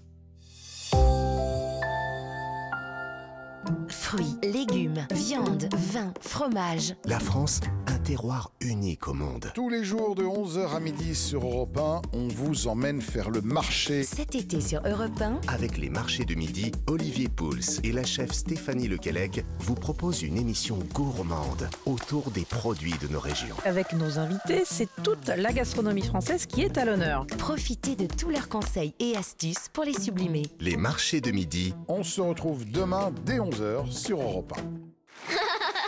Ce rire, c'est Sandra, une enfant qui n'était jamais partie en vacances avant de rencontrer la Fondation de l'Armée du Salut. L'Armée du Salut accompagne sa famille et des milliers de personnes confrontées à la précarité. En la soutenant par un leg, vous luttez contre l'exclusion sociale et permettez à des enfants de vivre des moments de bonheur. Contactez-nous sur leg.armeedusalut.fr. Laissez votre message à Sana Blanger au 7 39 21. 75 centimes plus coût du SMS. Vous écoutez Europe 1, c'est la libre antenne et nous sommes avec Rocco. Bonsoir Rocco. Bonsoir, euh, Sana. Bienvenue à la libre antenne. Merci, merci de pouvoir m'exprimer librement à votre libre antenne. C'est un moment que j'attendais depuis fort, fort longtemps. Qu'est-ce qui vous arrive Rocco?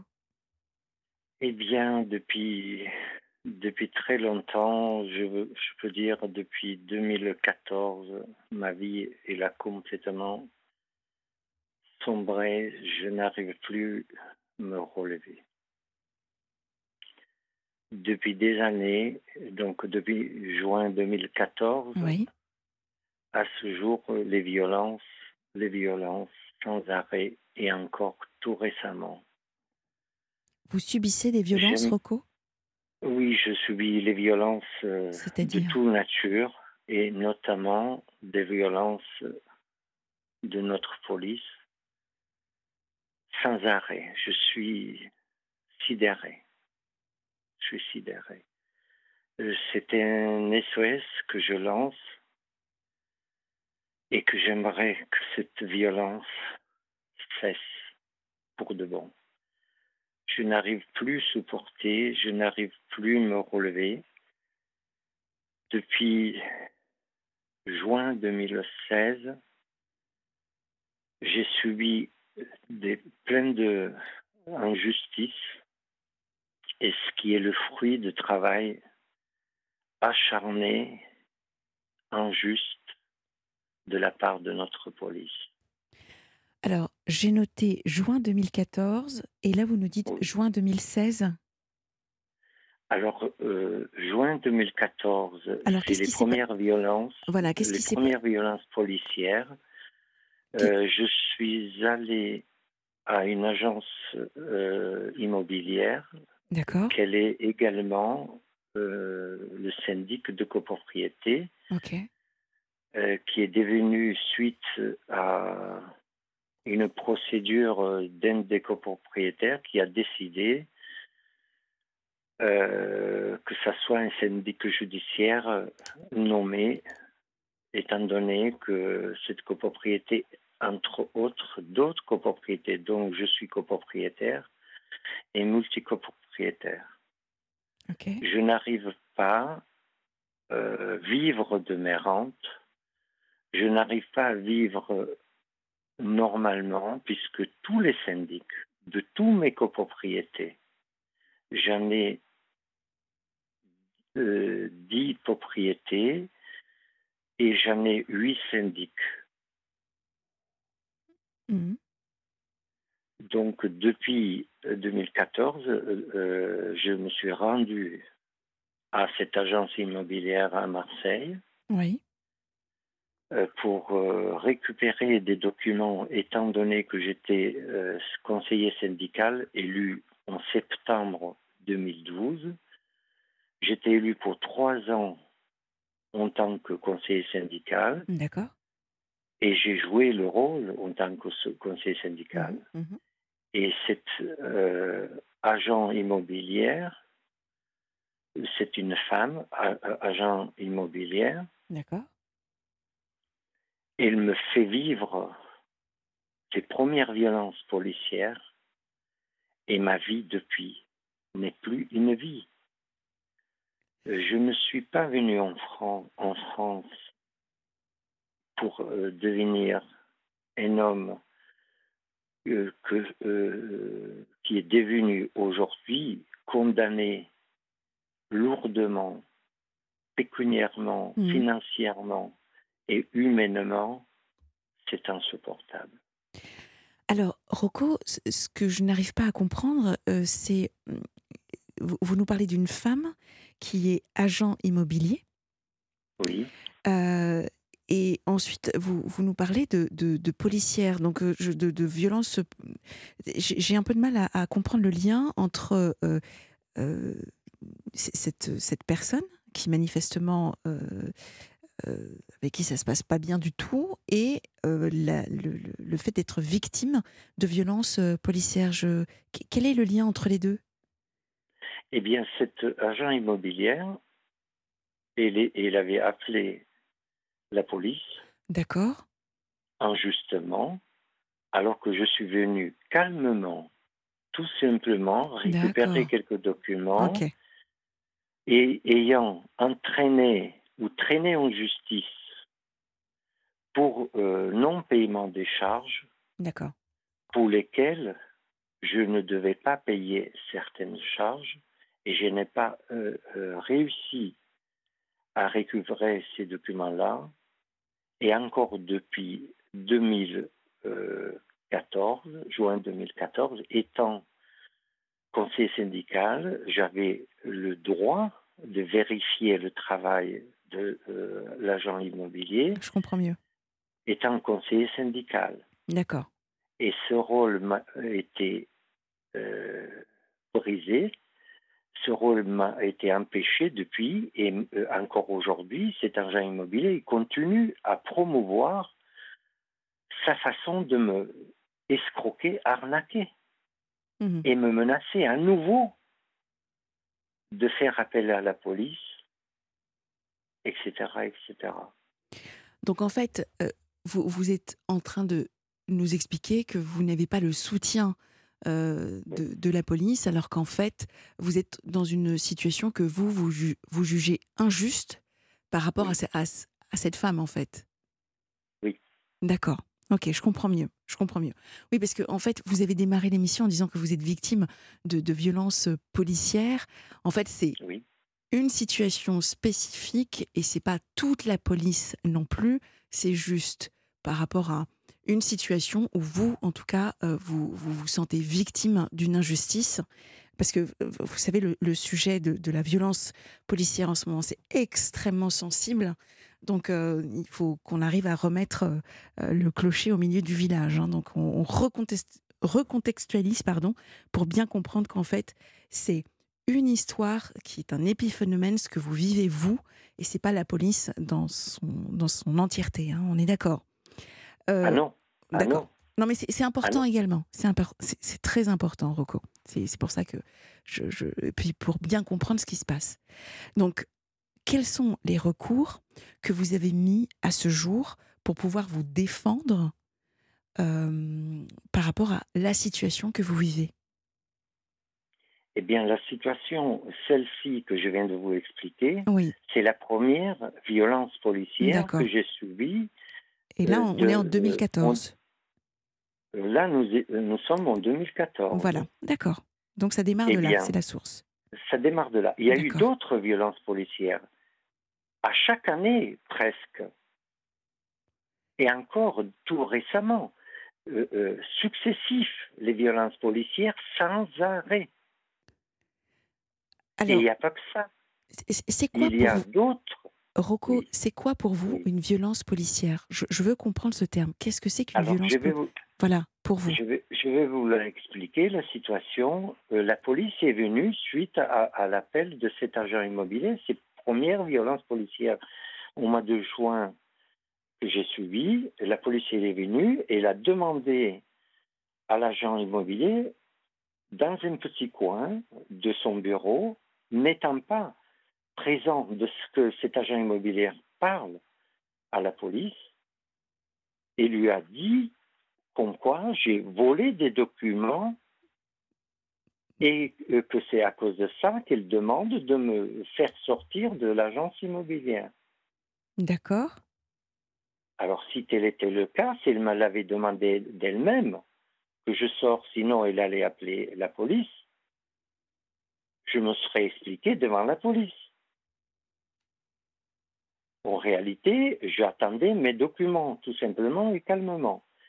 Entre-temps, il y a eu des personnes, euh, étant donné qu'elle est syndic, des personnes étrangères à, notre, à ma situation, ils sont rentrés dans l'agence immobilière. J'étais dans la salle d'attente en attendant que madame euh, fasse son. Euh, qu'elle me donne tous les documents. Et en réalité, elle ne me les a pas donné les documents, elle m'a donné quelques documents et elle me de- devait donner d'autres documents. Euh, cruciaux que je puisse me défendre devant l'audience au mois de juin que j'avais pour non-paiement des charges. D'accord. Donc elle s'est sentie certainement en insécurité et c'est pour cette raison qu'elle a appelé. Pas uniquement pour. On est Euh, d'accord, parce que quand on, quand on, on appelle la police, c'est que on se sent dans une situation euh, euh, d'insécurité et, et donc elle les a appelés. Et donc si je, comp- si je comprends bien, en fait, quand vous parlez de violence, c'est parce qu'ils vous ont mis dehors. Euh, avant ça de me mettre dehors, avant de me mettre dehors, il s'est passé beaucoup de choses. Euh, la police elle est arrivée Il est allé voir dans un petit point de bureau où je n'entendais pas leur conversation, ce qu'elle Ouais. m'accuse en réalité. Mhm, mhm. Et en réalité, il n'y avait pas euh, lieu de les appeler. Je lui avais dit, vous avez tort d'appeler la police. Je n'ai rien fait. Et une fois, quand la conversation avec l'agent immobilier, euh, comme je l'ai précisé précédemment, c'est une femme, je respecte les hommes, les femmes, les enfants, je respecte tout le monde. Je suis un homme qui n'est pas violent, Mm. je suis un homme qui est têtu, je suis un homme qui sait ce que j'ai droit, Oui. et j'ai demandé tout simplement qu'elle me donne des doc- documents, et les avait euh, euh, photocopiés et me les a donné quelques documents. D'accord. Mais elle ne m'a pas donné les documents dont j'avais besoin pour me défendre en audience. D'accord. Et je lui ai demandé, j'ai besoin d'autres documents. Et c'est là, à ce moment-là, que les choses ont changé et ne voulait pas me donner des documents qui me permettaient de me servir en justice pour faire valoir mes droits, étant donné une audience pour non-paiement des charges, étant donné que j'avais pas d'avocat à cette audience, parce que j'ai eu d'autres expériences depuis euh, 96, et nous étions là en 2014, euh, l'histoire de non-paiement des charges, euh, que je ne dois pas payer des charges, euh, je sais très bien euh, ce que je dois, ce que je ne dois pas. Mais il faut que la comptabilité de l'agence immobilière, euh, dont syndic en l'occurrence, me donne les documents euh, comptables pour que je puisse faire valoir mes droits. Je, ne peux pas tout simplement, verbalement, me défendre à l'audience devant un juge euh, en référé, notamment, pour dire, voilà, c'est juste comme ça parce que M. Trozic, je peux dire M. Trozic Rocco, puisque c'est mon nom et prénom, Mhm. j'ai pas peur de dire des choses euh, librement et ouvertement. Je suis pas là pour lui demander des choses impossibles, euh, et elle est là euh, en tant que l'agent immobilier, qu'elle devait me donner les documents à moi, étant donné euh, conseil syndical, et encore pire, étant celui qui est poursuivi pour non-paiement de charges. Je comprends. Rocco. Alors, vous savez, comme il nous reste pas beaucoup de temps, euh, comment est-ce que on, on peut vous aider? Quel est en fait l'objet de votre appel?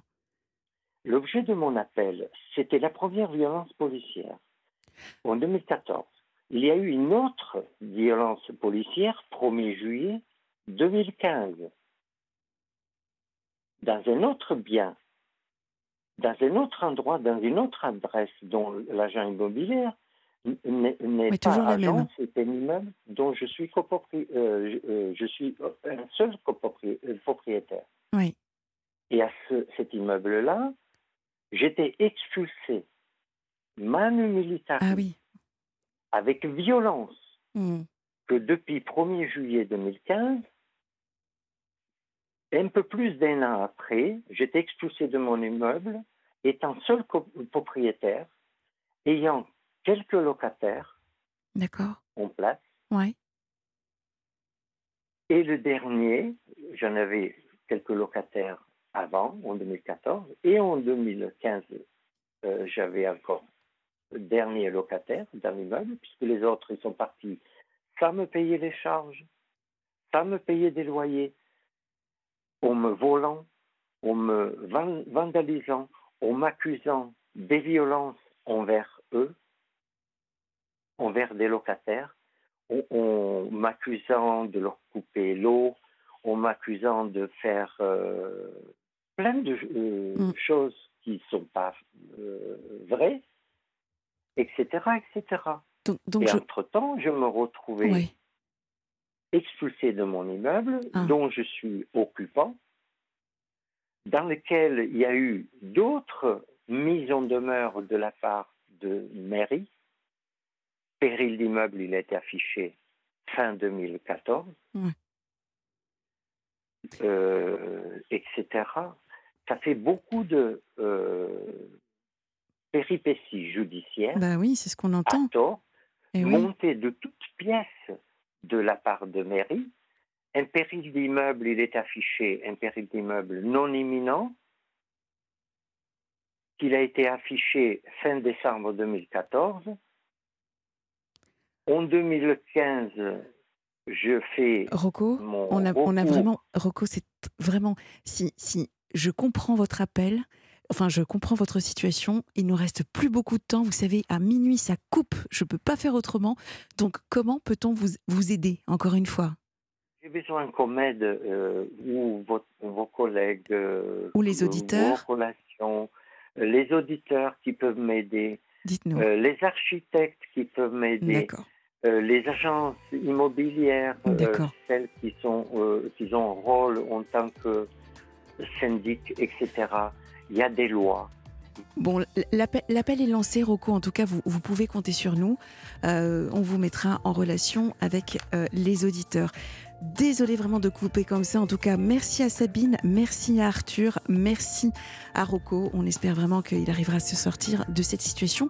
On se retrouve demain à 22h. Merci à l'équipe et euh, bah, je vous souhaite une douce nuit.